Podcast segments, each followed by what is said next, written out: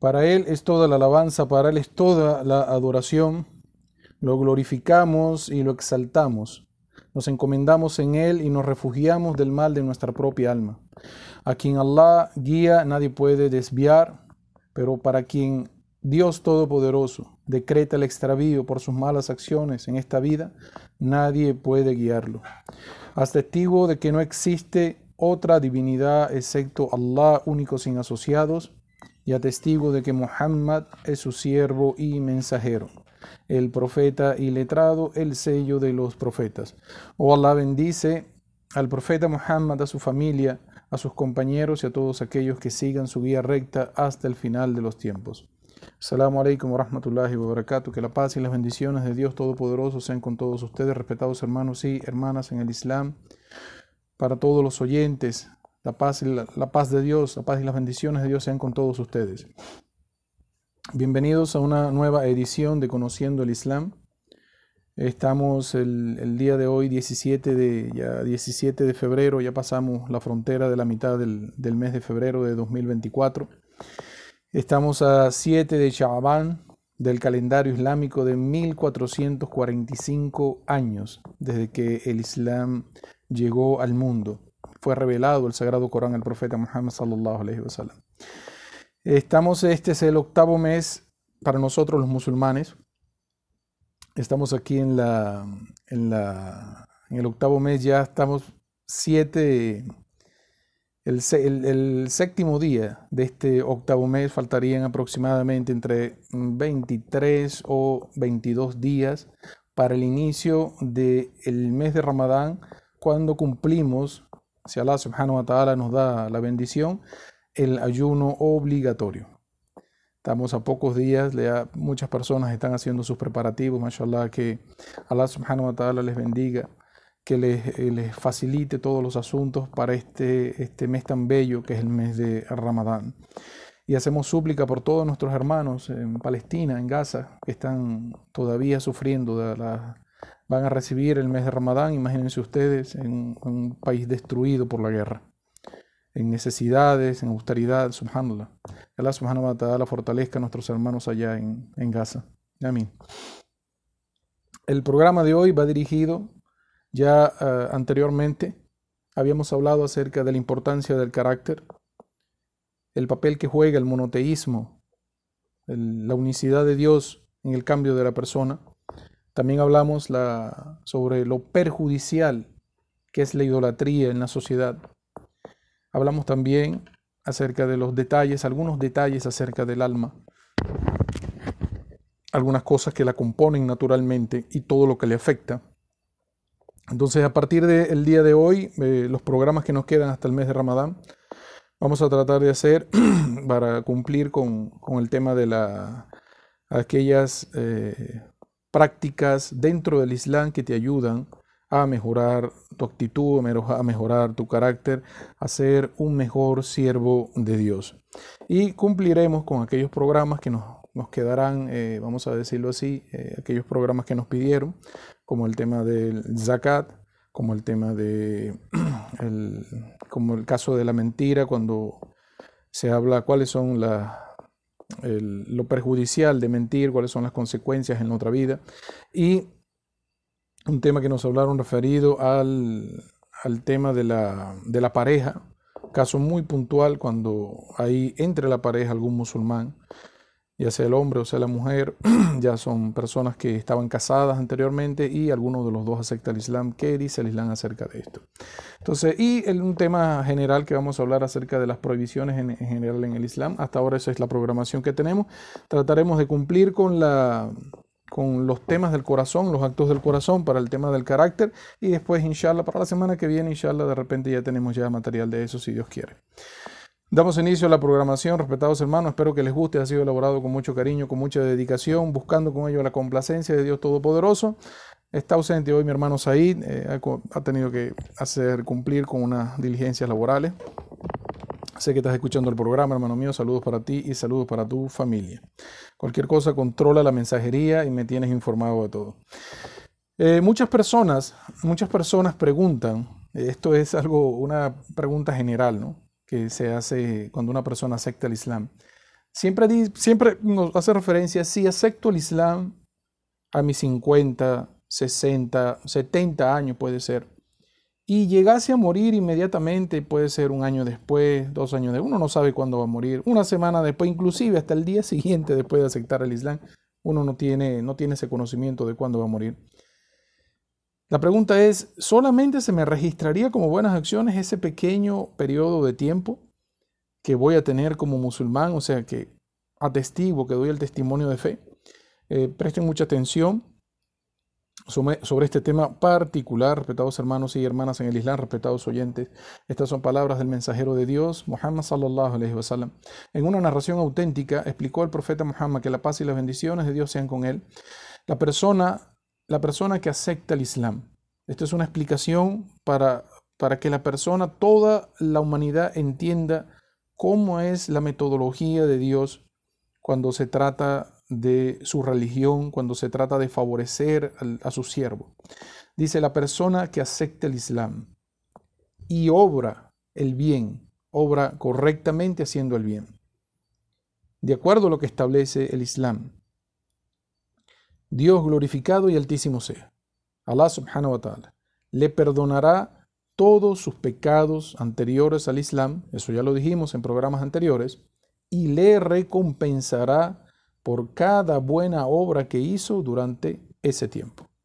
Es decir, la persona no va a entrar al Islam simplemente con poco tiempo o buenas acciones en ese periodo de tiempo en el caso de que llegase a morir, sino que Allah subhanahu wa ta'ala por el cambio de su vida, por reconocerlo a Él como la única autoridad por encima de todo y el único que debe adorar, y hacer el bien, ya sea a sus prójimos, a su familia, hacer el bien en general, esta persona, Allah subhanahu wa ta'ala, hará que todas sus buenas acciones anteriores, todo el bien que pudo haber hecho anterior, antes de aceptar el Islam, todas esas buenas obras se las computa como si las hubiera hecho eh, durante toda su vida. O sea, quedarán registradas en su libro de las buenas acciones.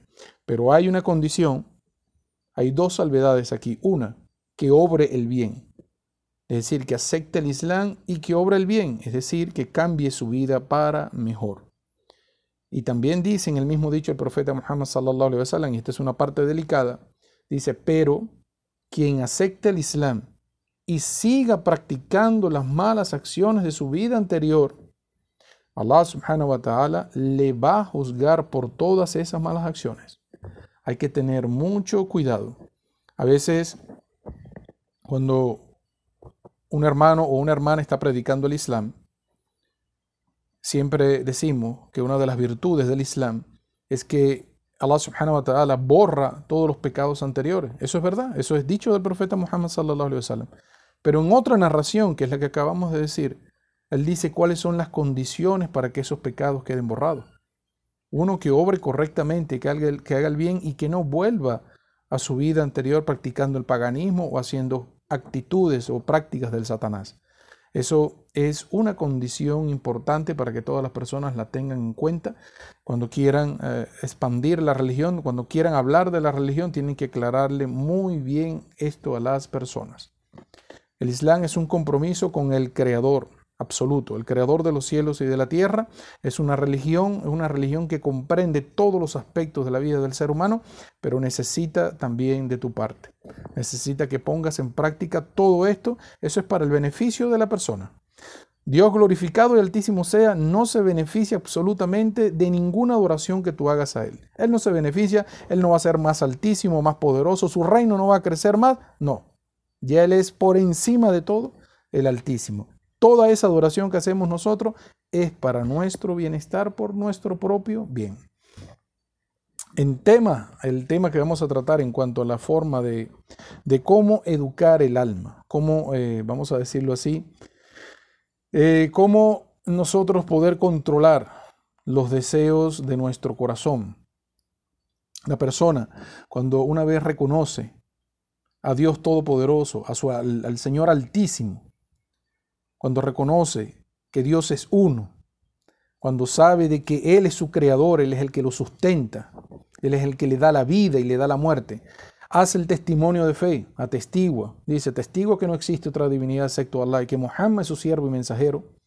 En este momento empieza el camino de la persona para mejorar su carácter. La persona cuando dice va a mejorar hacia bien. Es un camino, vamos a adelantarles de una vez para decirle, es un camino, este camino de mejorar, de ser un mejor siervo hacia Dios Todopoderoso, o sea, para cumplir con sus normas aquí en la tierra. Esto es un camino difícil. No es un camino fácil, pero no es un camino imposible. Esto es como decirle el, enfoque principal de la religión. No es un camino fácil, pero tampoco es imposible. Nunca llegaremos a ser personas que, no pecamos o que no hacemos eh, algunos detalles por, por, mismo, por la misma esencia del ser humano. Pero somos personas que podemos aprender a recapacitar las cosas, a arrepentirnos, a pedir perdón. Esto todo lo aprendemos en la religión. Este camino de domar el alma, de, controlar tus deseos. ¿Cuánto tiempo dura ese camino? ¿Cuánto, ¿Cuánto tiempo le dura al ser humano hacer esto? Es toda su vida. Toda la vida del ser humano. Esto es un esfuerzo, respetados hermanos y hermanas en el Islam, respetados oyentes. Este es un esfuerzo que se le conoce uno de los esfuerzos más grandes que se hacen por la causa de Dios. El jihad fisabilillah, que en una, en una oportunidad hablamos aquí en el programa, el esfuerzo por la causa de Dios, dentro de ese esfuerzo por la causa de Dios se encuentra el controlar los deseos de tu corazón. Ahora, ¿por qué es tan difícil este camino? ¿Por qué a la persona le cuesta tanto cambiar? Es un, es un proceso que va poco a poco. Es un, algo que la persona tiene que digerir, tiene que asimilar, tiene que ir poco a poco practicando hasta que llegue un momento que la práctica de la religión es natural en la persona. ¿Por qué es tan, tan eh, vamos a decirlo, tan importante y es a la vez tan difícil hacer este trabajo? Porque es conocer a tu Creador. Cuando estudias el Islam, aprendes a conocer a Dios Todopoderoso. empiezas a conocer a Allah subhanahu wa ta'ala, tu Creador. Ahí vas a encontrar en ese estudio cuáles son las cosas que le agradan, cuáles son las cosas que le disgustan. Y en base a esto, la persona comienza a moldear su carácter para complacer al Creador. ¿Dónde tengo este conocimiento? En la revelación divina, el Sagrado Corán revelado el profeta Muhammad sallallahu alaihi wasallam, la última revelación que recibió que recibió la humanidad hace 1445 años. Eh, quiero compartir con ustedes aquí en este punto que en una oportunidad aquí en Puerto Ordaz, anteriormente, ¿no? Habían, habían visitas de muchos observadores religiosos que visitaban las mezquitas y tuvimos la oportunidad aquí en la mezquita de Yarayara de, contar con la visita de unas personas de la, de la religión cristiana, pero eh, la raíz de ellos o la, la organización de ellos es la protestante. De hecho, vino una persona de afuera, un extranjero, un estadounidense, vino aquí y se entrevistó en ese momento con el Sheikh, eh, Sheikh Yamal, mashallah, assalamu alaikum rahmatullahi wa hermano mío, mi profesor querido, que Allah subhanahu wa ta'ala te recompense por todo el esfuerzo que estás haciendo allá en Brasil. Sheikh Yamal estaba allí en la mezquita y hubo un, intercambio de ideas. Este señor, el representante, el señor Patrick, el, que estuvo en la, eh, como deciste, liderizando la parte cristiana en el debate, en la, conversación. No, no, era realmente un debate, sino como quiero saber qué dice el Islam sobre esto, o sea, conocer acerca del Islam. Por eso el Señor estaba allí, estaba preguntándolo por la religión. Eh, al final del debate, que eso duró toda la tarde, desde las 4 de la tarde, 3 de la tarde, hasta 7, 8 de la noche, subhanallah, cómo se le va el tiempo a uno en una, conversación de esta. Al final del debate, este señor, este cristiano protestante, que él estudia su religión, pero también estudia el Sagrado Corán, él dijo sin ninguna vergüenza, dijo a todos los cristianos que estaban allí, a nosotros obviamente, los musulmanes que estábamos escuchando la, conversación. La conversación, vamos a decirle, está totalmente en inglés. Esa gente se estaba comunicando en inglés, porque ese hombre no habla español, él viene de afuera, es, gringo, como le dicen eh, a, los estadounidenses. Y gracias a Dios, alhamdulillah, muchos de nosotros en la mezquita, por el tema de, las conversaciones con las personas que vienen de afuera, aprendemos el inglés, aprendemos a entenderlo. Eh, muchos de nosotros entendimos la, conversación, un 90-95% de lo que se estaba hablando. Este hombre dijo con toda cabalidad, dijo, yo reconozco como cristiano de que ese libro, el Sagrado Corán, lo que tú manejas, esa es una palabra de Dios. Eso a los cristianos que estaban allí, eso le, les causó impresión. Dijeron, ¿cómo? Sí, yo reconozco como cristiano, por el estudio que he hecho de ese libro, que ese es un libro totalmente, absolutamente la palabra de Dios. Imagínense ustedes los estudios que están haciendo los cristianos aparte, que no le dicen a sus congregaciones sobre este libro, sobre el Sagrado Corán. Pero hay mucha información que ellos no tienen acceso o no pueden interpretarla correctamente, como los casos que presentamos anteriormente aquí en la, FM de personas que eh, dicen, claman algo, pero no tienen la base sobre lo que están diciendo y quieren poner palabras de ellos sobre la religión. Entonces, eso eh, fue una experiencia muy bonita que tuvimos allá, tanto cristianos como musulmanes, donde este hombre reconocía de que ese era un libro sagrado de Dios. Pero él decía, toda mi vida he sido cristiano y seguiré con la Biblia. Eso ya es decisión de la persona. Ya no, no, nosotros no entramos en ese detalle. Cada quien decide en su vida qué libro seguir, qué, qué, qué qué libro va a poner en práctica en su vida. Pero lo que sí queremos eh, recomendarles que esta práctica para mejorar el carácter, ¿dónde lo voy a conseguir? Lo vas a conseguir en la revelación divina, esta dada al profeta, el último mensajero de Dios, sallallahu alaihi wasallam. Esta, este sagrado Corán revelado durante, paulatinamente, revelado durante 23 años de su vida desde los 40 años, año 571 de la, del calendario gregoriano, cuando él nace, a los 40 años después de eso empieza la revelación, 23 años después termina la conclusión del libro sagrado de Dios a la gente, a esta gente que está ubicada allá en Meca. Ahora, ¿y cómo? ¿Cómo puedo yo, cuando estoy estudiando, quiero mejorar como persona, cómo puedo yo obtener el mejor? ¿Quién me va a explicar esto? Para eso es el trabajo del profeta Muhammad sallallahu alaihi wasallam, para eso es su tradición de vida. Nosotros la conocemos, como explicamos hace eh, varios programas atrás, lo conocemos como la sunna, la tradición de vida del profeta Muhammad sallallahu alaihi wasallam que incluye básicamente lo que él dijo, lo que él explicó, lo que él hizo, o sea, las acciones que él hizo en vida, aquellas cosas que aprobó incluso el aspecto físico o como él practicaba la religión de la forma física, su forma de vestir, lo que él dijo que era el tipo de tela que era permitido, lo que no era permitido, el corte de la, de la, ropa, o sea, el largo de la ropa, todo el aspecto físico de él, todo eso se le conoce como la sunna del profeta Muhammad sallallahu alaihi wasallam. En el Islam, el día de hoy vamos a hablar de una herramienta. En el Islam hay muchísimas herramientas para controlar los deseos de tu corazón, para, para domar esas ansias que tiene la persona de hacer y hacer y hacer, pero no se detiene a ver qué está haciendo.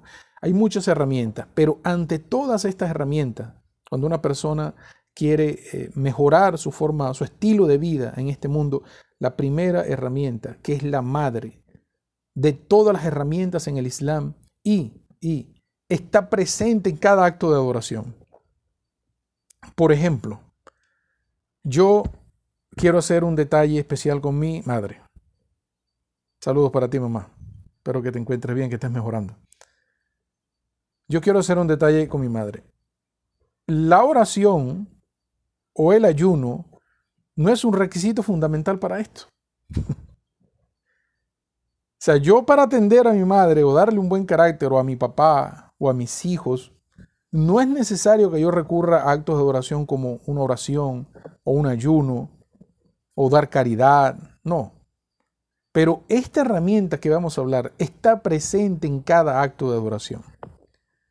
Si yo voy donde está mi madre y quiero hacer un gesto, este acto de adoración del que vamos a hablar está presente antes de eso. Y nosotros lo conocemos en el Islam. Esto está regulado, esta herramienta bellísima que Dios nos, nos, enseña en el Sagrado Corán y el profeta Muhammad sallallahu alaihi wasallam nos explicó. Esta herramienta bella eh, está regulada tanto en el Sagrado Corán, está mencionada en el Sagrado Corán y está mencionada dentro de la tradición de vida del profeta Muhammad. Eh, se le conoce como la intención. Esto es el primer paso que una persona debe dar de acostumbrarse, de practicar en su vida diaria, que la intención antes de hacer algo es la base principal para que esa obra, Dios glorificado y altísimo sea, te la tome como una buena acción, una acción hecha en su nombre. Primero, la intención conocida en el Islam, mucho, muchas personas cuando están hablando dicen nia. Nia es la palabra en árabe, pero significa la intención, es la base principal del el monoteísmo cuando comenzamos a mejorar como personas, es para quién o en el nombre de quién yo estoy haciendo esta obra. Yo quiero ir donde mi mamá, hacer una buena obra, llevarle comida, hablar con ella, compartir con ella, atenderla, hacerle cualquier tarea que pida. Yo digo en el nombre de Dios. O sea, voy con la intención. Ya se sabe que es mi madre, que la amo mucho, pero yo pongo antes de eso, pongo en el nombre de Dios. Esta palabra tiene que ser mencionada para que el Satanás no sea el que domine tu camino en hacer esta acción. Tú dices, en el nombre de Dios, voy a ser feliz a mi madre. En el nombre de Dios voy a hacer tal cosa. Todas las actividades que sean en el nombre de Dios, altísimo sea. Y junto a la intención, que es algo que viene junto con esta, esta herramienta, sé que se escucha algo fácil, pero créanme, respetados hermanos y hermanas en el Islam, respetados oyentes, que esta, esta, esta herramienta no es, no es nada, vamos a decirlo así, no es nada fácil de aplicarla porque esto es un compromiso que tienes con el Creador de hacer cada obra en el nombre de Él. Entonces, recordar constantemente por qué estás haciendo la obra es lo que te va a llevar al triunfo. Junto a esta intención hay algo que se le conoce como la sinceridad. La sinceridad en la acción. Es decir, esta primera herramienta que nosotros vamos a hablar el día de hoy se le conoce como la sinceridad en la intención para cada obra que el ser humano vaya a realizar. Repetimos, lo que vamos a hablar el día de hoy, vamos a traer a leyes del Sagrado Corán, vamos a traer ejemplos de las narraciones del profeta Muhammad sallallahu alaihi wasallam.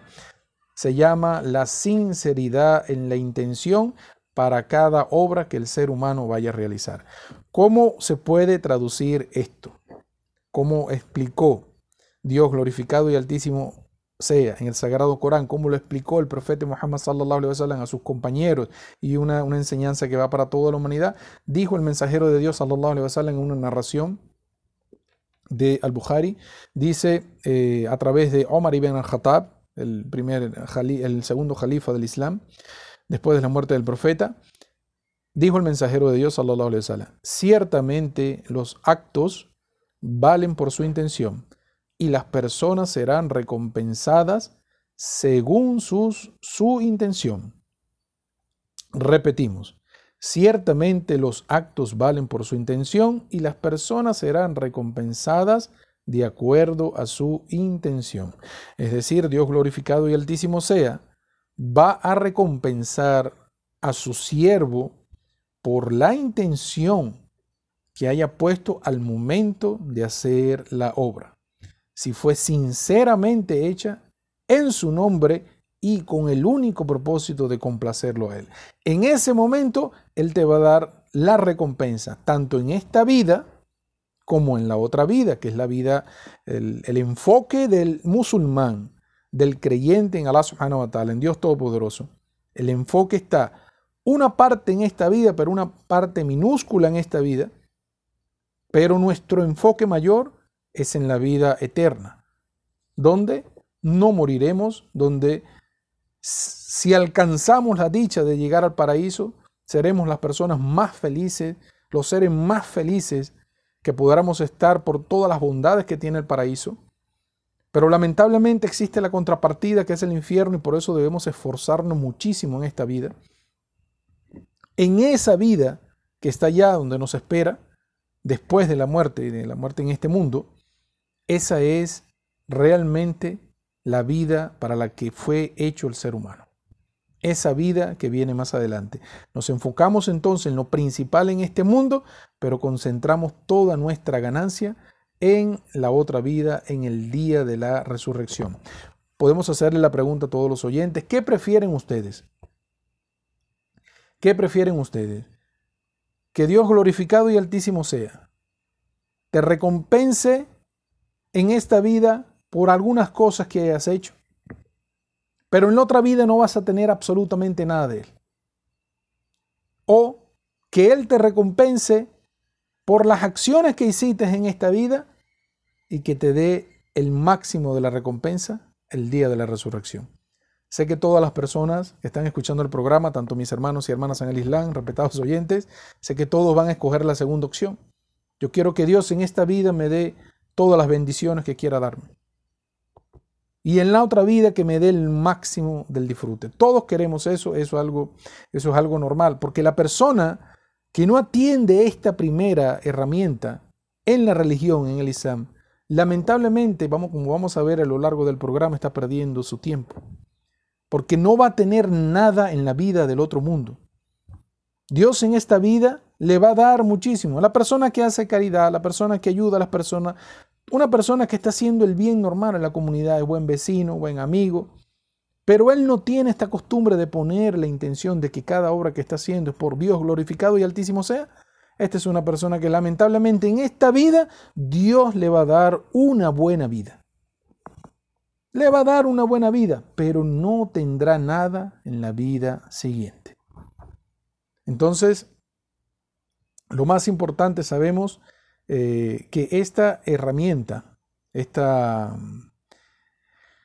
esta es la primera herramienta que nos va a llevar por el camino para nosotros controlar nuestros deseos, para, vamos a decirlo así, que cada, se puede traducir lo siguiente, significa rendir cada acto de adoración. El, resumen que podemos dar antes de irnos al primer corte, significa el, rendir cada acto de adoración y obediencia con la única intención sincera de complacer a tu Creador.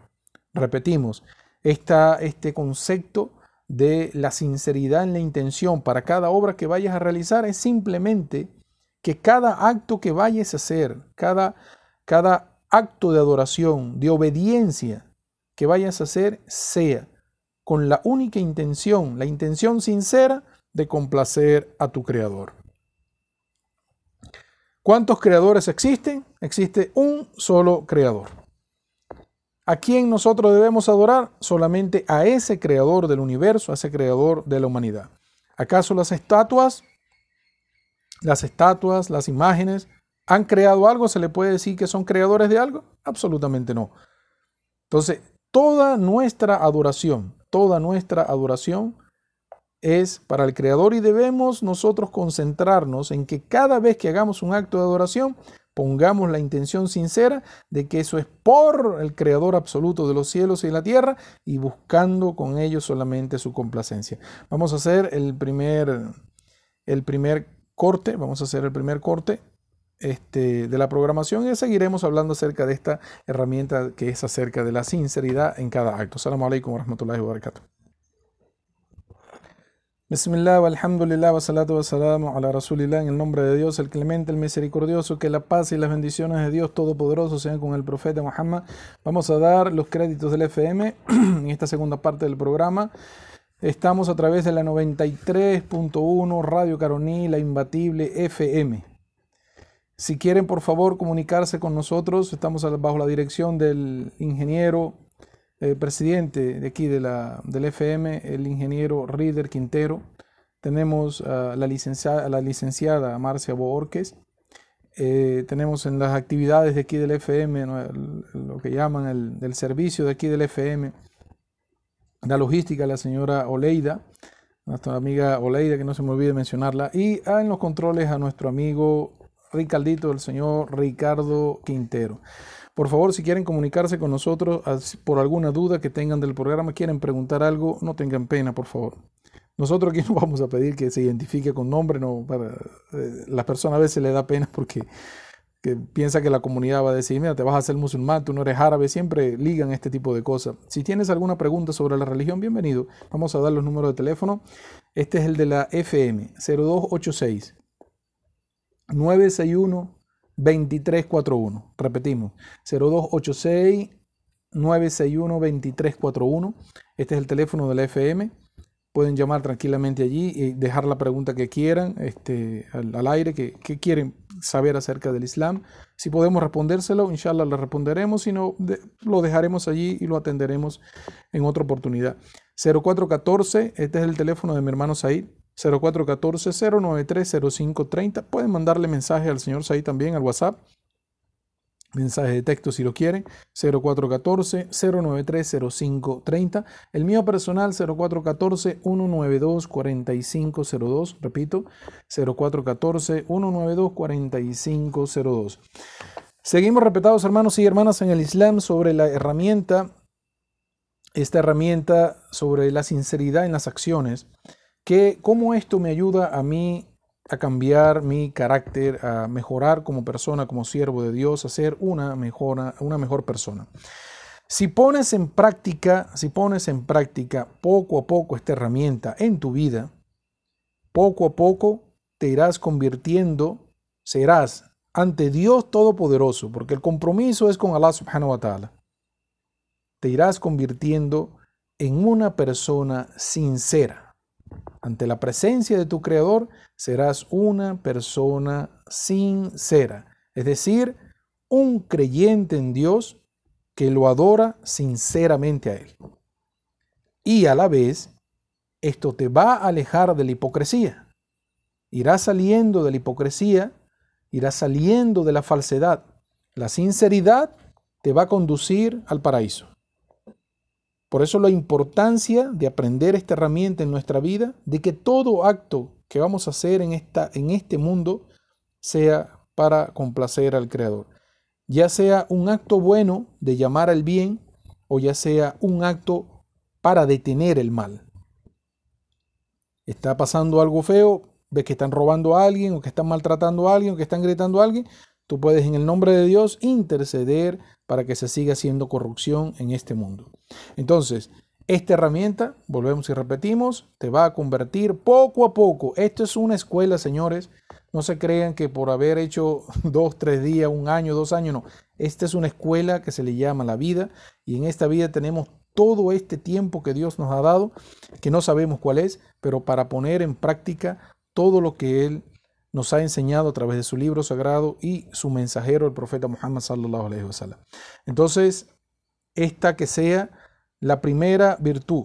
El profeta Muhammad sallallahu alaihi wasallam, el profeta Muhammad sallallahu alaihi wasallam nos informa en una narración cuál es el riesgo que corre la persona de no cumplir con esto. Siendo creyente, ojo, siendo una persona que cree en Allah, que cree en su mensajero, si tú no llegas a atender esto de primero, como el, primer paso en esta escalera que te va a subir los niveles de la fe, te va a dar, inshallah, en el paraíso, te va a dar los niveles más altos del, del paraíso. Si tú no cumples con esto, tienes, corres el riesgo, respetado hermano y hermana en el Islam, respetado oyente, corres el riesgo de que Dios glorificado y altísimo sea, te abandone en lo que estás haciendo. Que otro te pague el valor de tu acción, que otro te pague el valor de tu esfuerzo. Ese es el gran riesgo, el gran peligro que corre la persona en esta vida si no pone atención a la sinceridad en los actos que está haciendo. Dijo el mensajero de Dios sallallahu alaihi wasallam, Allah no acepta, y esto es una negación total, señores. Allah no acepta ninguna acción que no sea pura y sincera, buscando exclusivamente su complacencia. Repetimos, dijo el profeta Muhammad sallallahu alaihi wasallam. Allah no acepta ninguna acción que no sea pura y sincera buscando exclusivamente su complacencia. en otra narración, dijo el mensajero de Dios sallallahu alaihi wasallam, en otra narración, dice, Allah ha dicho, este es un hadith puxi, dijo, Allah ha dicho, yo soy el que más puede prescindir de los asociados. Quien haga una acción en la que me asocie algo conmigo, lo abandonaré a él y a su acción. Repetimos, dijo el mensajero de Dios, todavía aclarando más la importancia, la vitalidad que tiene esto en nuestra vida como creyentes. Somos creyentes en Dios, pero hay muchas cosas que ignoramos en esta vida. No queremos que nos agarre por sorpresa el día de la resurrección con todos estos detalles. Vas a decir que, pero yo no sabía, yo estaba descuidado, yo... el conocimiento está allí. Solamente tenemos que buscarlo, tratar de ponerlo en práctica al máximo de nuestra capacidad. Dios no le exige a nadie por encima de su capacidad.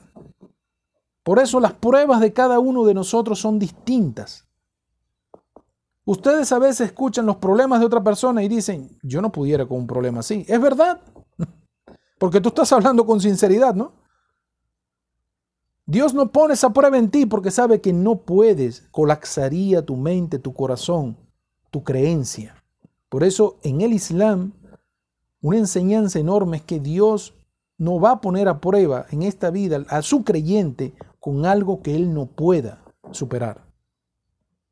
Entonces, esta etapa es necesario que nosotros poco a poco, cada vez que voy a hacer una acción, tengo que tener presente este dicho del profeta Muhammad, repetimos, hadith, eh, hadith Qudsi, dice, Allah ha dicho, yo soy el que más puede prescindir de los socios. Quien haga una acción en la que asocia algo conmigo, lo voy a abandonar a él y a su acción. Es decir, el día de la resurrección no vas a obtener nada por esa obra que hiciste. Ustedes pueden estar analizando, Dios mío querido, entonces cuántas acciones en mi vida yo no he hecho y yo ni siquiera he puesto en práctica. No hay ningún problema. Para eso es el conocimiento, para ponerlo en práctica y Allah subhanahu wa ta'ala se encarga por tu intención sincera de que todas esas acciones anteriores sean computadas como buenas acciones en tu balanza. Para eso es el conocimiento, para traerlo, para recordarnos entre nosotros mismos la importancia que tiene la sinceridad en la intención. Y es muy recomendable, respetados hermanos y hermanas en el Islam, respetados oyentes, es muy recomendable durante el día y la noche, cada vez que hacemos la oración, cada vez que estamos postrándonos ante nuestro Creador, pidiendo aquellas cosas que necesitamos, pidamos a Dios Todopoderoso, Allah subhanahu wa ta'ala, pidamos que esta herramienta entre en mi vida, que llegue a mi vida, que yo la pueda saborear. ¿Saben lo que es saborear? Cuando una persona está trabajando fuerte en su, en su trabajo, en su vida, está ejerciendo un cargo importante, está todos los días, semana tras semana, desde tal hora a tal hora, matándose como un buen trabajador.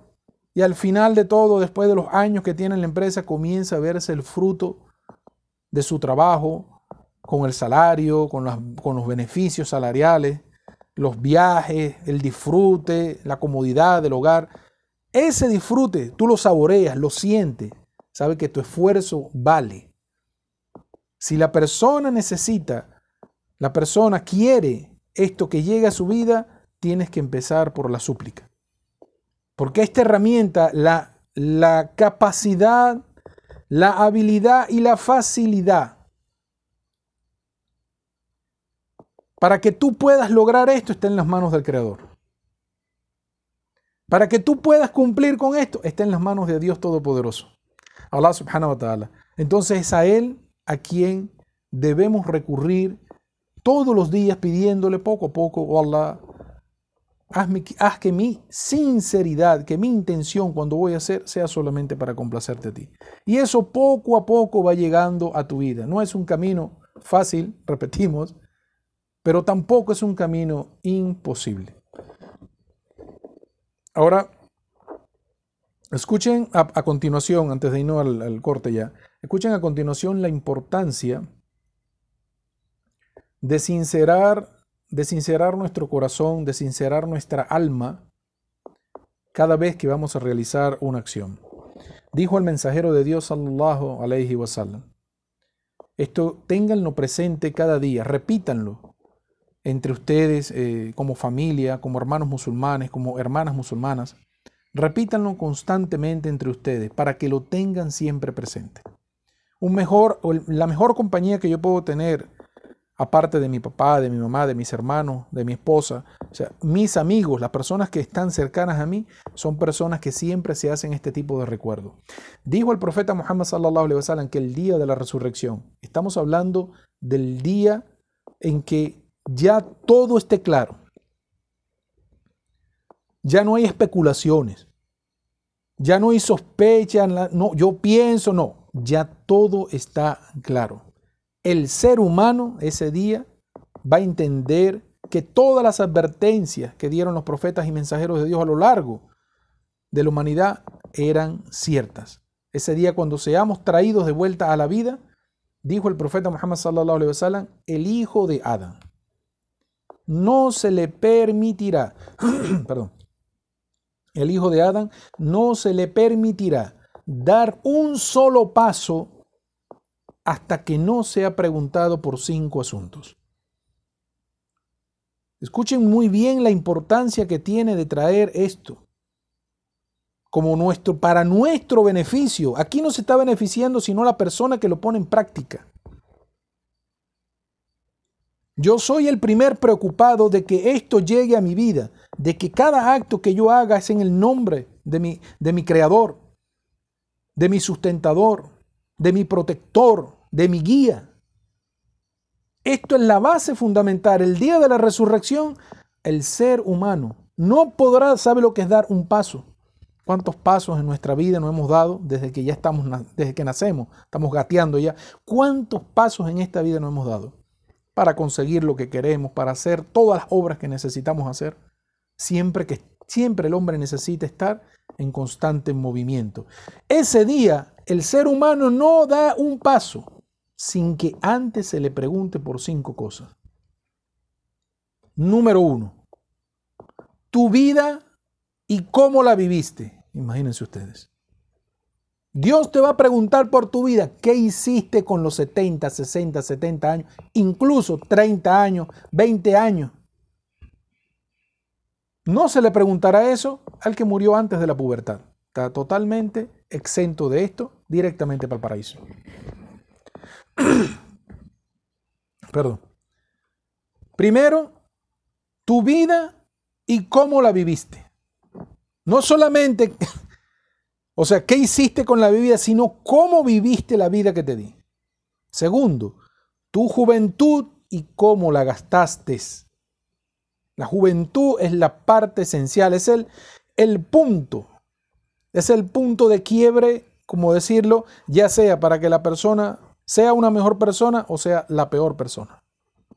La juventud es el momento que tenemos más fuerza de hacer las cosas. El restante del tiempo ya es una persona madura, que se arrepiente de muchas cosas que dejó de hacer en el pasado, que puede estar reflexionando ya cuando llega la, madurez de la persona, pero esta juventud es la clave en la vida del ser humano porque es cuando tiene más fortaleza para hacer las acciones. Tu vida, tu vida, tu juventud, la segunda, tu juventud y cómo la gastaste. Tercero, tu riqueza y cómo la obtuviste. Subhanallah. ¿De dónde vino el dinero que traías a tu vida para tu familia? Serás preguntado por eso. ¿De dónde venía el dinero? Y otra pregunta, la cuarta, con respecto a la riqueza también, ¿en qué gastaste la plata? ¿En qué gastaste la riqueza que te di? Yo te di toda esa riqueza. Eso es un decreto de parte mía. Pero ¿de cómo la sacaste? ¿Qué hiciste para obtenerla? La riqueza va a llegar a ti de una u otra forma. Pero ¿qué hiciste?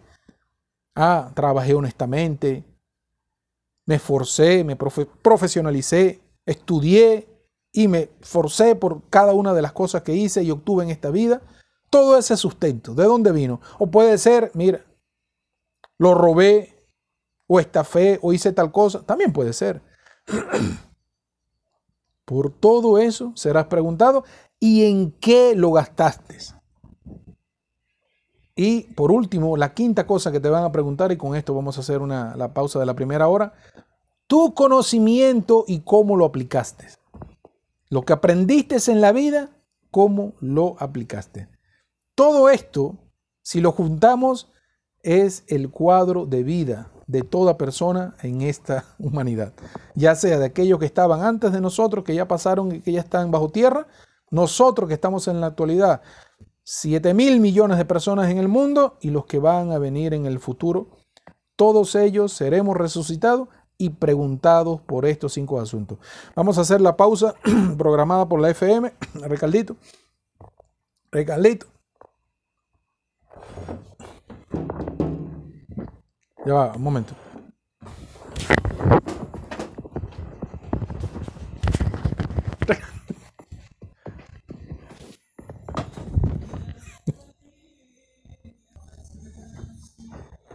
Bismillah, alhamdulillah, wa salatu wa salamu ala rasulillah. En el nombre de Dios, alabado sea Dios Todopoderoso, y que la paz y las bendiciones de Dios Todopoderoso sean con el profeta Muhammad. Estamos de vuelta, respetados hermanos y hermanas en el Islam, respetados oyentes, con el tema de la sinceridad en las acciones. Eh, primera herramienta que vamos a hablar acerca del cambio para que la persona cambie su vida que sea una persona sincera, que sea una persona que vaya acostumbrándose siempre a que por encima de todo está la complacencia de Dios Todopoderoso. Ese es el objetivo que nosotros debemos buscar. Habíamos dicho en el corte pasado que para notar bien la, para tener claro cuál es la incidencia de esta sinceridad en la vida del ser humano, cada vez que voy a hacer algo, cuál debe ser mi intención al momento de hacerlo.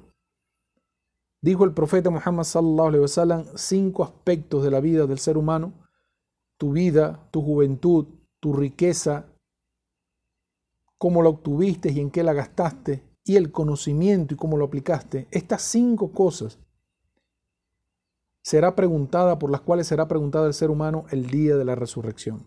Si habíamos dicho que si nosotros hacemos una compilación de este, de, este cuestionario que le van a hacer al ser humano, si juntamos estas cinco piezas, sencillamente tenemos el cuadro de vida de todo ser humano. Eh, disculpen una pausa, déjenme saludar a, mi hija, a mi, una de mis chiquitas que está diciendo, papi, te estoy escuchando, estoy en vivo de la, escuchando tu programa, mashallah, ya sabes cómo la eran, hija, de verdad, te amo mucho.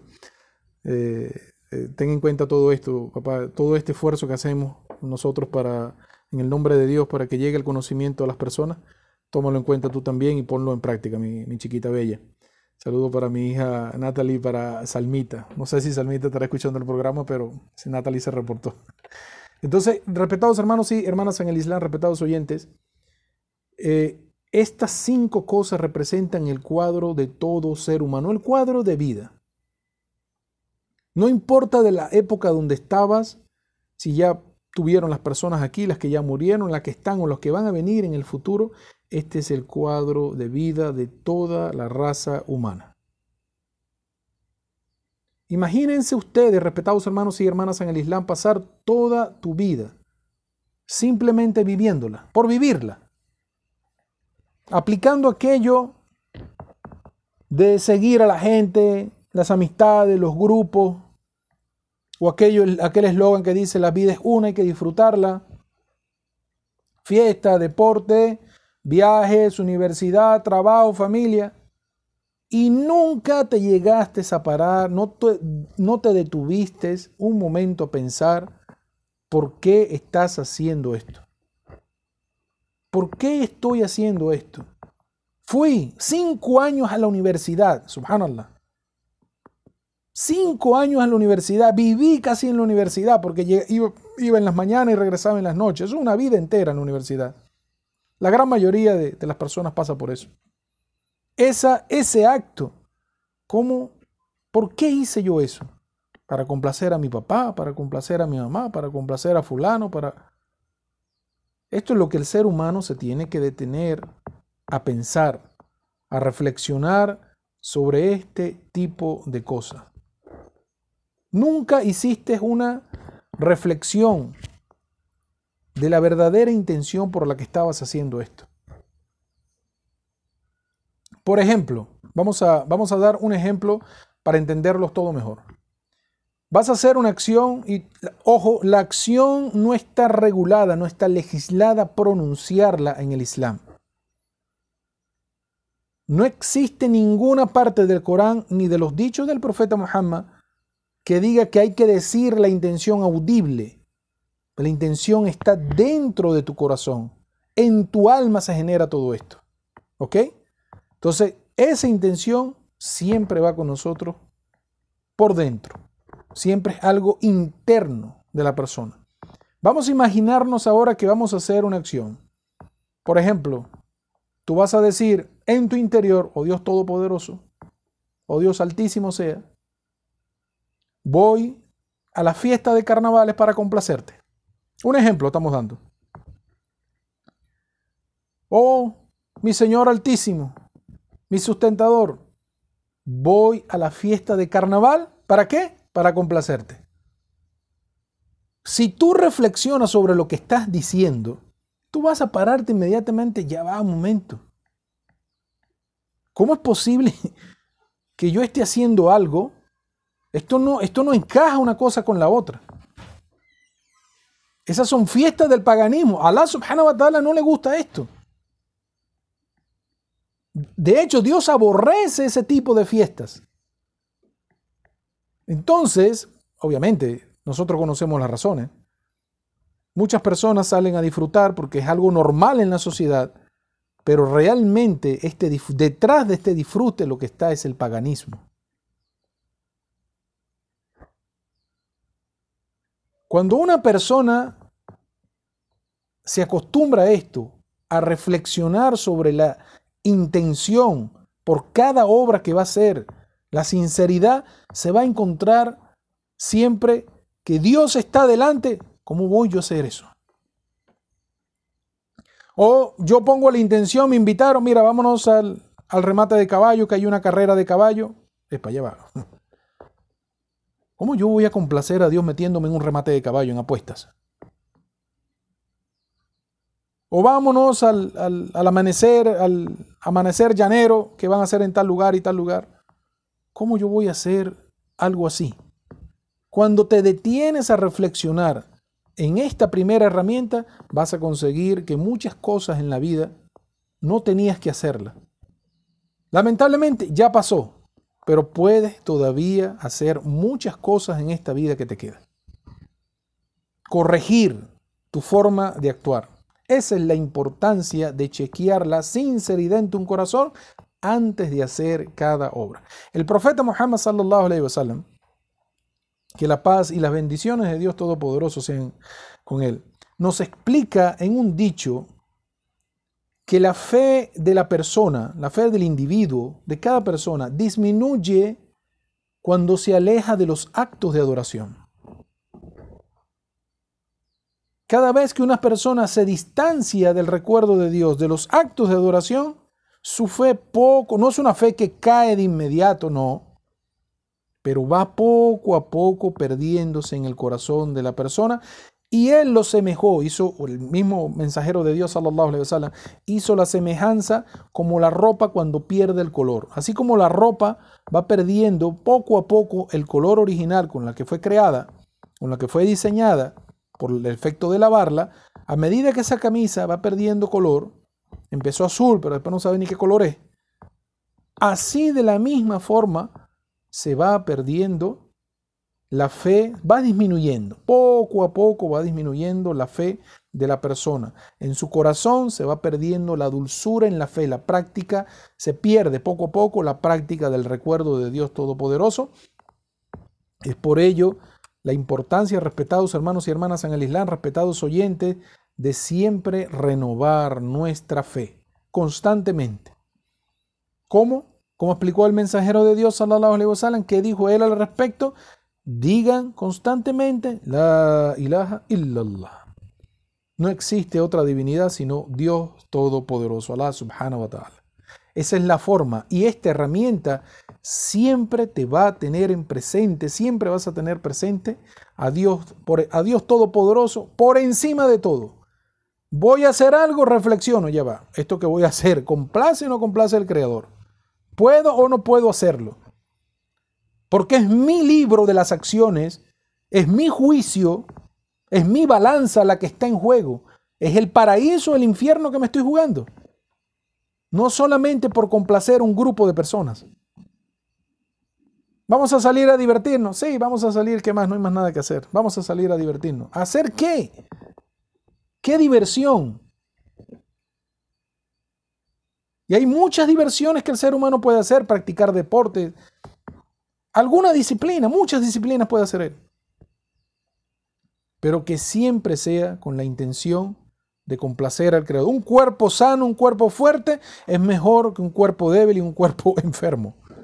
Eso sí es para complacer al Creador. Porque la persona mientras tiene salud, tiene vitalidad, enérgico, puede adorar mejor al Creador.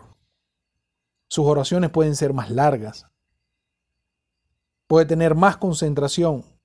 Pero si es una persona que está siempre en debilidad, puede adorar al Creador, sí, pero no va, no va a poder adorarlo con toda su fuerza. Entonces hay muchas cosas que puede hacer el ser humano. Esta es la importancia que tiene el chequear siempre tu corazón al momento de hacer toda acción. Esta herramienta, otra de las virtudes que tiene para el ser humano, es que siempre te mantiene en contacto con tu creador. Siempre. Siempre vas a recordarlo constantemente. Estás en sintonía con él. Por cada acción que vas a hacer, que en tu corazón sea para complacer a Dios Todopoderoso. Incluso le preguntaron una vez al, profeta Muhammad sallallahu alaihi wasallam, incluso para, para para ir al, acto marital con mi pareja. Le dijo, incluso hasta en eso, para que el Satanás no forme parte de ese acto. Incluso cuando estás con tu pareja, estás adorando a Dios Todopoderoso, porque estás cumpliendo con el matrimonio, estás cumpliendo con la familia y todo en el nombre del Creador. Los hijos que nazcan vienen de una relación sana, de un matrimonio. Son personas, niños y niñas que van a venir a adorar al Creador. Todo forma parte de una adoración cuando pones la intención correcta. Esa es otra de las virtudes que nos trae a nuestra vida el hecho de siempre estar chequeando en nuestro corazón las la intención por la cual vamos a hacer esta acción. Otra virtud que tiene esta herramienta, la sinceridad en la intención para cada acción que vamos a hacer. Este, esta, esta acción se ve tan fácil, al momento de hablarlo aquí en el programa, se ve algo tan fácil, algo tan,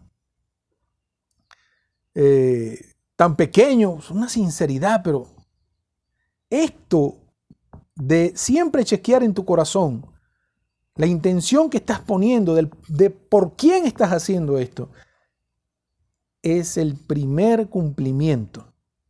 Es el cumplimiento de la orden, de lo primero que Dios glorificado y altísimo sea, le reveló al profeta Muhammad sallallahu alaihi wasallam en el sagrado Corán. Ustedes dirán, ¿cómo es esto? Vamos a repetir, otra de las virtudes que tiene siempre que el ser humano chequee en su corazón por quién está haciendo esto. ¿Para quién estoy haciendo esto?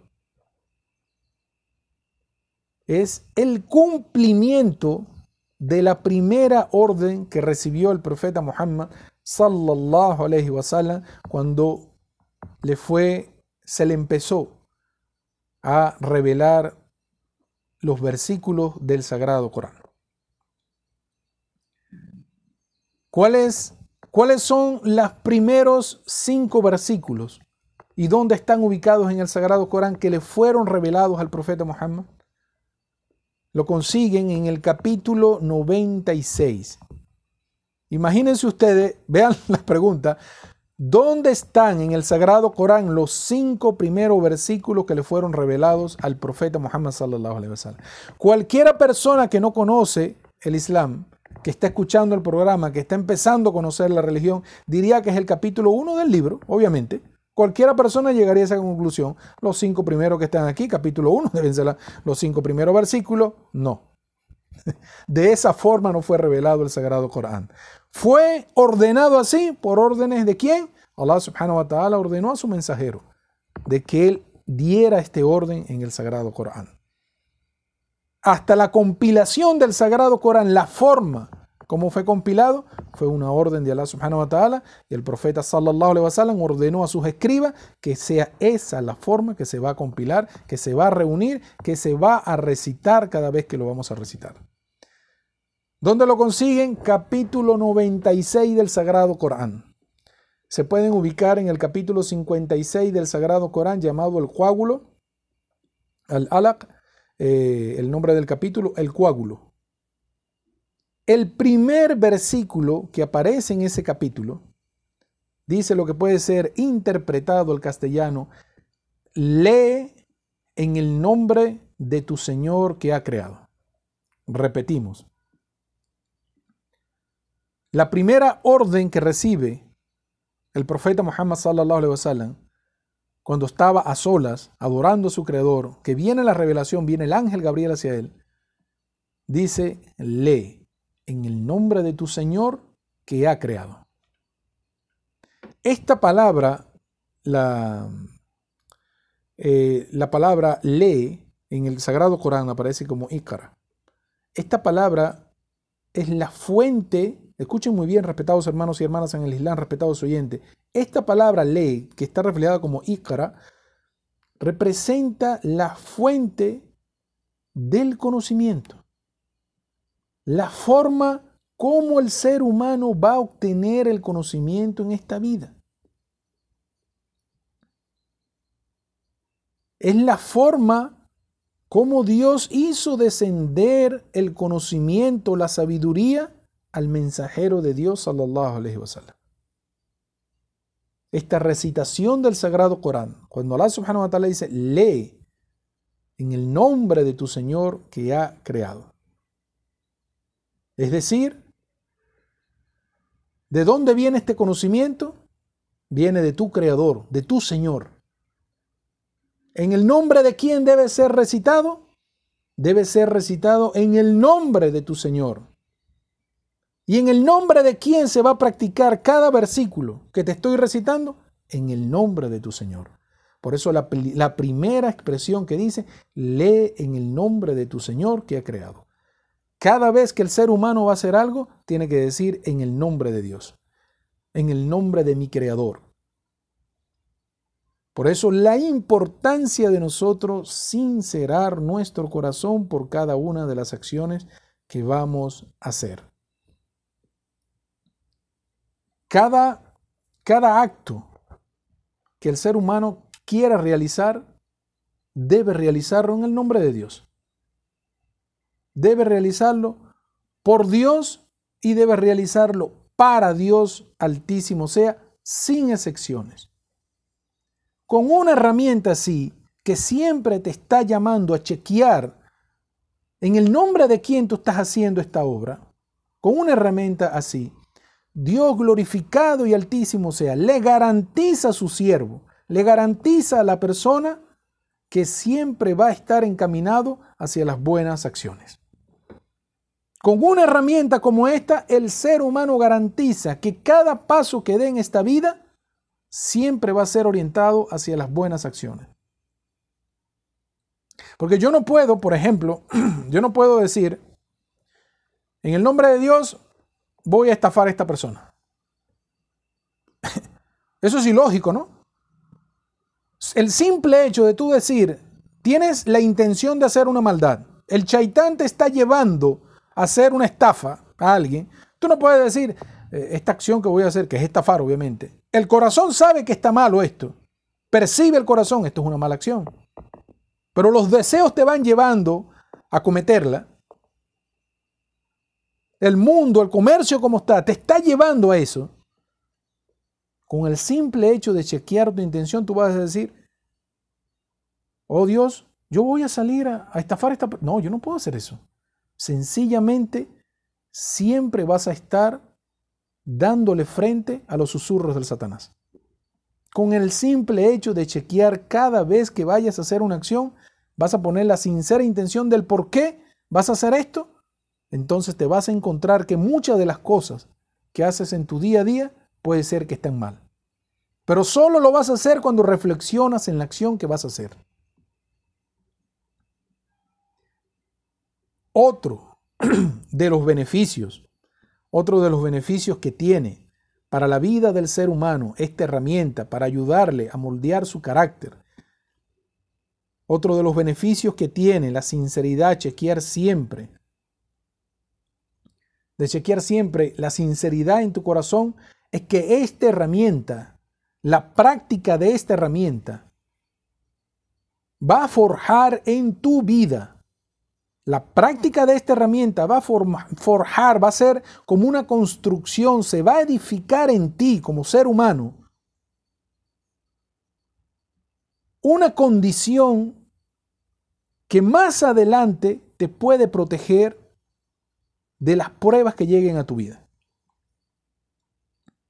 Cada vez que el ser humano se acostumbre a traer esta herramienta a su vida, y que todo lo que haces en el nombre de Dios para complacer a Dios y por Dios altísimo sea, esa costumbre te va a proteger en algún momento de tu vida de las pruebas fuertes que lleguen. Esta vida es una vida de pruebas, señores. Algunas personas la tienen difícil, otras tienen unas pruebas más fáciles. Imagínense ustedes, perdón, ¿qué podemos decir nosotros de nuestros hermanos de Gaza? De la familia de nuestros hermanos musulmanes que están en Gaza, de las familias musulmanas que están en Gaza sufriendo a manos de estos asesinos, que quieren hacerle creer a la gente en público, ¿no? O sea, durante la transmisión de su mensaje de que ellos están haciendo un bien. ¿Qué bien tiene asesinar a miles y miles de personas? ¿Qué bien es eso? A nivel mundial, la gente está viendo quién realmente es el sionismo en Israel que eso que está allí no es un gobierno ni que está mandando en el nombre de Dios, ni son personas religiosas. Nos están corriendo de muchos países por la actitud que están teniendo allí. La gente se está dando cuenta. Pero imagínense ustedes una prueba como esa. Véanla ustedes, pónganse en los zapatos de esa persona por el simple hecho de ser un prójimo.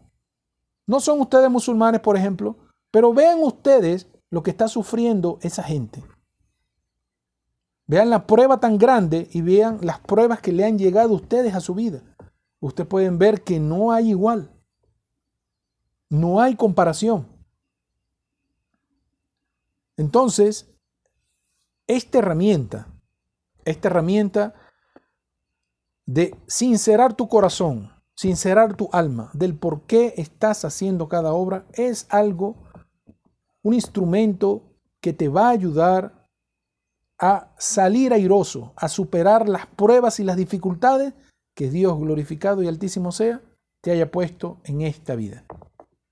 Para ello, para demostrar esto, la fuente de esto, vamos a, eh, vamos a narrar para ustedes una, una, historia que nos dio el profeta Muhammad sallallahu alaihi wasallam, un poco larga, pero mashallah trataremos de de resumirla para beneficio de todos nosotros, para aprender algo importante de la sinceridad por el cual hacemos las obras y que esto representa una protección a la hora de las calamidades que lleguen a tu vida. En una narración de Al-Bukhari y Muslim, es algo que está compilado en Al-Bukhari y Muslim, el profeta Muhammad sallallahu alaihi wasallam nos cuenta la historia de tres personas, tres siervos de Dios tres creyentes de Dios Todopoderoso. Es, es una historia que tiene mucha sabiduría.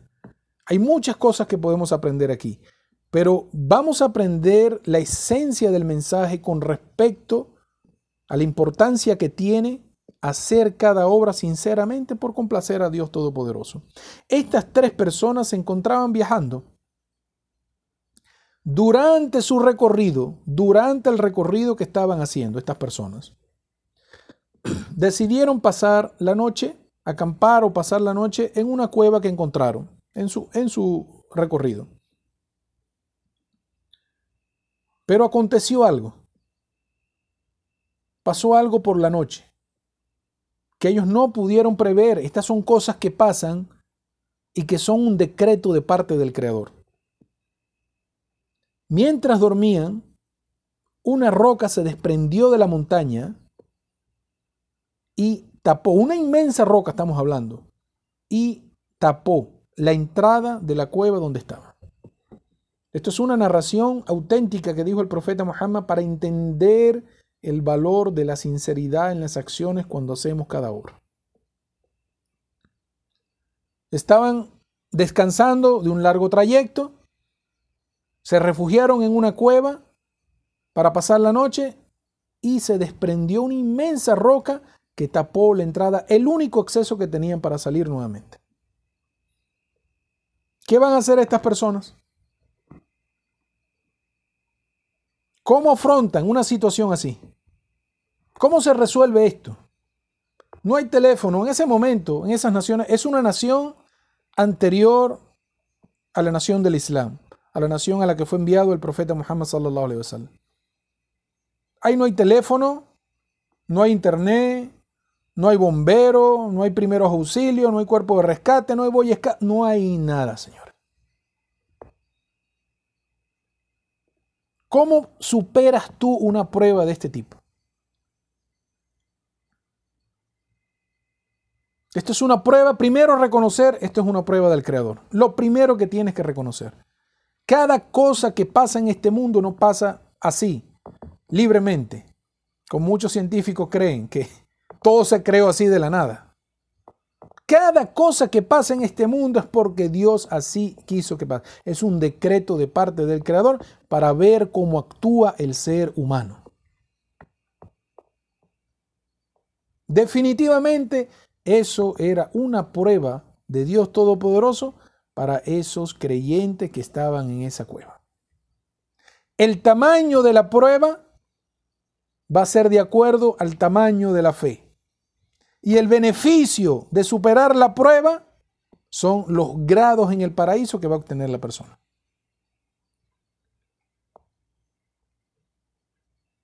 ¿Qué va a hacer esta gente? ¿Se va a quejar del destino? ¿Van a renegar de Dios dentro de la cueva después de haber sido creyentes? Allah subhanahu wa ta'ala quiso enseñarle a su mensajero a través de esta narración de una gente anterior a él, el peso, el inmenso valor que tiene para el ser humano que cada vez que haga una obra que sea en el nombre de Dios. Estas personas estando allí en esa situación, ¿qué dijeron? Las tres personas llegaron a la conclusión. Dijeron, jamás nos vamos a librar de esta roca. Ellos llegaron a un acuerdo dentro de la cueva. Imagínense ustedes, jamás nos vamos a librar de esto. No tenemos la fuerza los tres de moverla. No tenemos esperanza de que alguien pase y sepa que nadie nos va a escuchar allá afuera. Si es que llegase a pasar alguien. Dijeron, jamás nos libraremos de esta roca a menos, ahí es donde viene el conocimiento religioso, a menos se abre la oportunidad. A menos que invoquemos la ayuda de Dios Todopoderoso a través de nuestras buenas acciones. Repetimos, estas tres personas llegaron a, la conclusión que la única forma de salir de allí es invocar la ayuda de Dios Todopoderoso a través de las buenas obras que ellos en su vida personal hayan hecho en el nombre de Dios. Esto nos da a entender a nosotros que la sinceridad no es solamente que se está aplicando actualmente en el Islam, no. El mensaje de Dios ha sido el mismo para toda la humanidad durante todas las épocas que existieron profetas y mensajeros. Es la misma transmisión del mensaje. La sinceridad forma parte de cada uno de esos libros sagrados que fueron transmitidos a los profetas y ellos hicieron la enseñanza a sus comunidades. A partir de aquí, cada una de estas personas comenzó a buscar en su vida qué obra había hecho que tuviera una sinceridad tan grande que a causa de esa sinceridad Dios le pudiera ayudar a salir de la cueva. ¿Qué hice yo por la causa de Dios?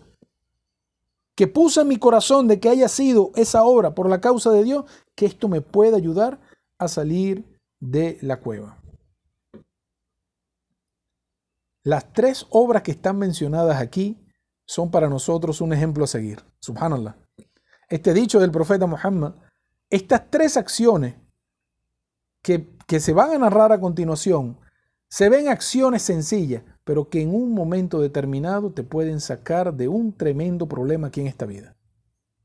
Las tres acciones que vamos a mencionar son las siguientes. Vamos a dar el detalle de cada una de ellas, pero vamos a resumir cuáles fueron aquellas acciones que estas personas trajeron a cotación para poder librarse de esa tremenda prueba que tenían. Número uno, el buen trato hacia los padres. Honrar a los padres. Número dos, alejarte de aquello que Dios ha prohibido. Por temor a Él, alejarte de eso. Número tres, cumplir debidamente con los derechos de las personas. Vamos a repetir, estas son tres acciones que están mencionadas aquí en esta historia y que a cualquier creyente sobre la faz de la tierra, cualquier musulmán, musulmana, incluso para que aprendan las personas que no conocen del Islam, que eso te puede beneficiar en tu vida. El buen trato hacia los padres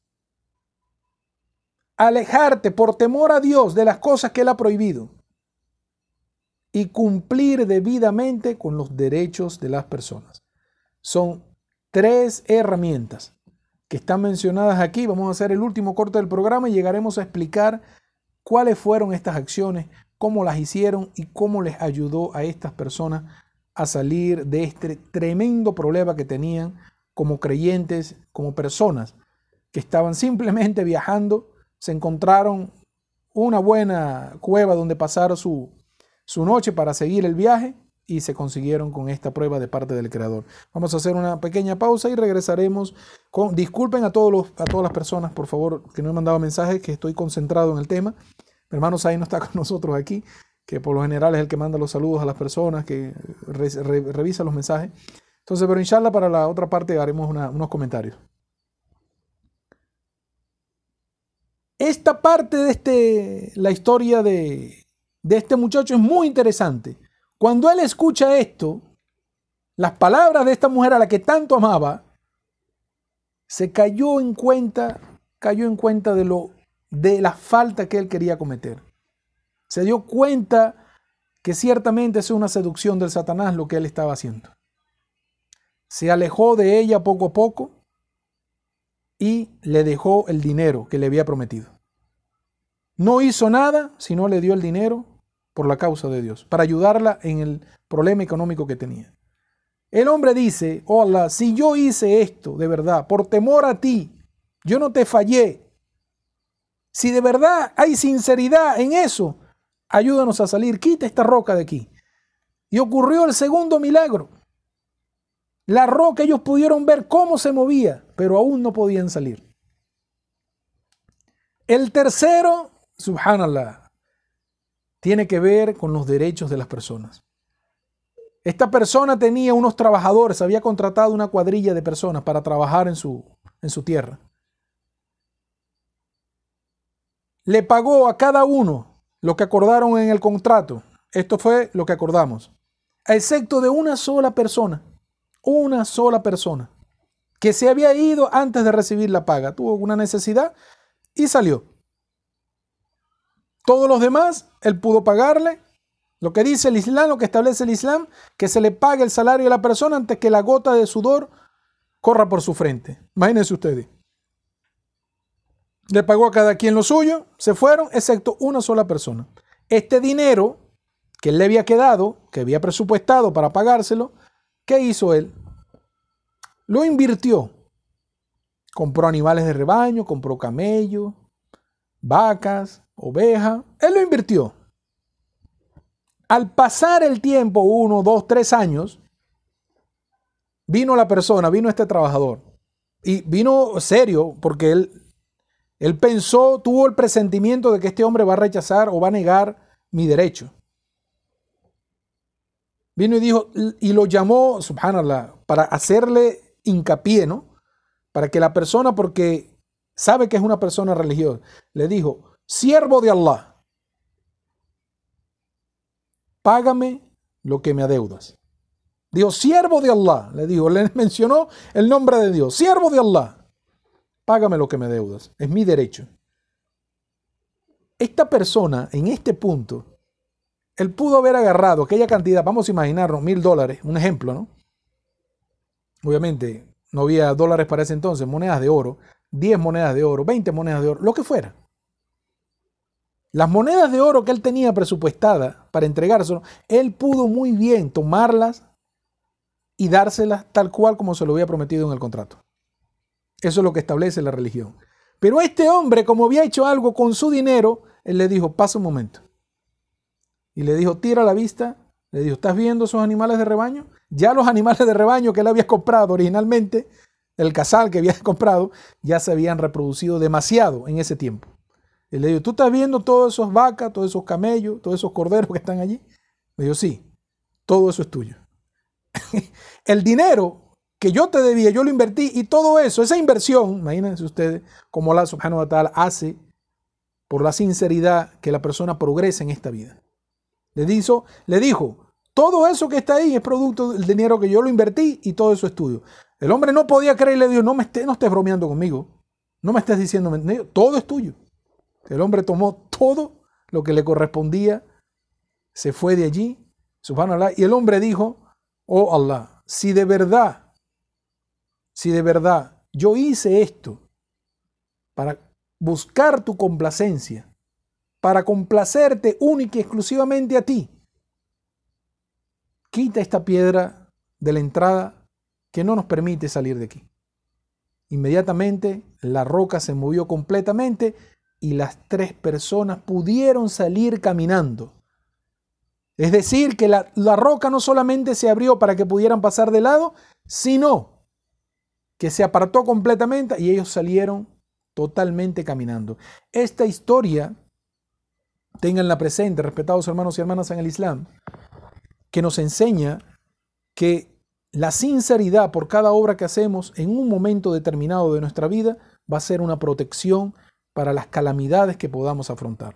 Nosotros no sabemos cuáles son las calamidades, cuáles son las pruebas que nos van a venir en esta vida mientras estemos viviendo aquí, pero ciertamente esta herramienta de la sinceridad nos va a llevar por el camino de siempre reconocer a Dios por encima de todas las cosas y mantener una protección sobre nosotros. El día de la resurrección, cuando todo el asunto esté claro, cuando ya esté establecido el trono, seamos resucitados, se establezca el trono, se traiga el paraíso, se traiga el infierno, se ponga de manifiesto el libro de nuestras acciones, la sinceridad en nuestro corazón por lo que hicimos cada obra allá en la vida del mundo, será la pieza clave para poder decidir si vas al paraíso o si vas al infierno.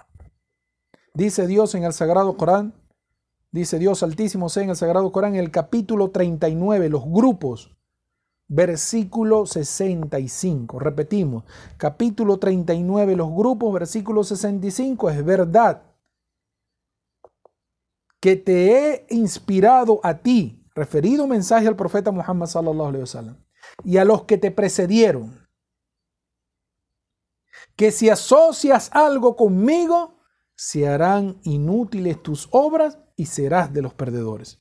Repetimos desde el sagrado Corán, cuando ya el juicio esté establecido, capítulo 39 del Sagrado Corán, versículo 65. En verdad te he inspirado a ti y a los que te precedieron, a los profetas y mensajeros que estuvieron antes de ti, que si asocias algo conmigo, se harán inútiles tus obras y serás de los perdedores. Ustedes saben quiénes serán las tres personas primeras a entrar en el infierno cuando se dé el juicio. Una persona que venga y diga, va a venir una persona, hola, yo morí, peleé, luché por tu causa y morí como mártir por tu causa. ¿Saben lo que le dirá la subhanahu wa ta'ala? Le dirá, mientes. Tú saliste a combatir para que la gente dijera que tú eres un guerrero. Subhanallah. Queda como un mentiroso. ¿Por qué? Porque no hizo, no utilizó la herramienta, no la tuvo presente al momento de hacer sus acciones. El populismo te puede llevar a ti a cambiar por qué estás haciendo la obra. Va a llegar otra persona, oh Allah, yo di caridad muchísima para complacerte. Dice, mientes. Lo hiciste para que dijera la gente, que dijera que tú eres una persona bondadosa. Otra persona dirá, hola, yo aprendí tu religión para complacerte. Dirá, falso. Lo hiciste para que la gente te alabara y dijeran que eras un sabio. Subhanallah. Hay que tener muy, mucho cuidado, respetados hermanos y hermanas en el Islam, con este tipo de cosas, con los actos del corazón, porque son una herramienta muy valiosa el día de la resurrección. Estas tres personas van a ser conducidas al infierno. Que Allah subhanahu wa ta'ala nos libre a ustedes, a nosotros, a toda la humanidad de ser de estas personas que por nuestra falsa intención, entremos al infierno. Que Allah subhanahu wa nos, nos proteja. Para nosotros ha sido un verdadero placer haber estado con ustedes el día de hoy. Inshallah, la próxima semana traeremos otras herramientas, otros pequeños puntos de enseñanza sobre actos del corazón para beneficio de ustedes y de nosotros mismos y de todas las personas que escuchan el programa. Saludo para todos mis hermanos y hermanas en el Islam que están en sintonía. Un abrazo fuerte para todos ustedes. Salamu alaikum wa rahmatullahi wa.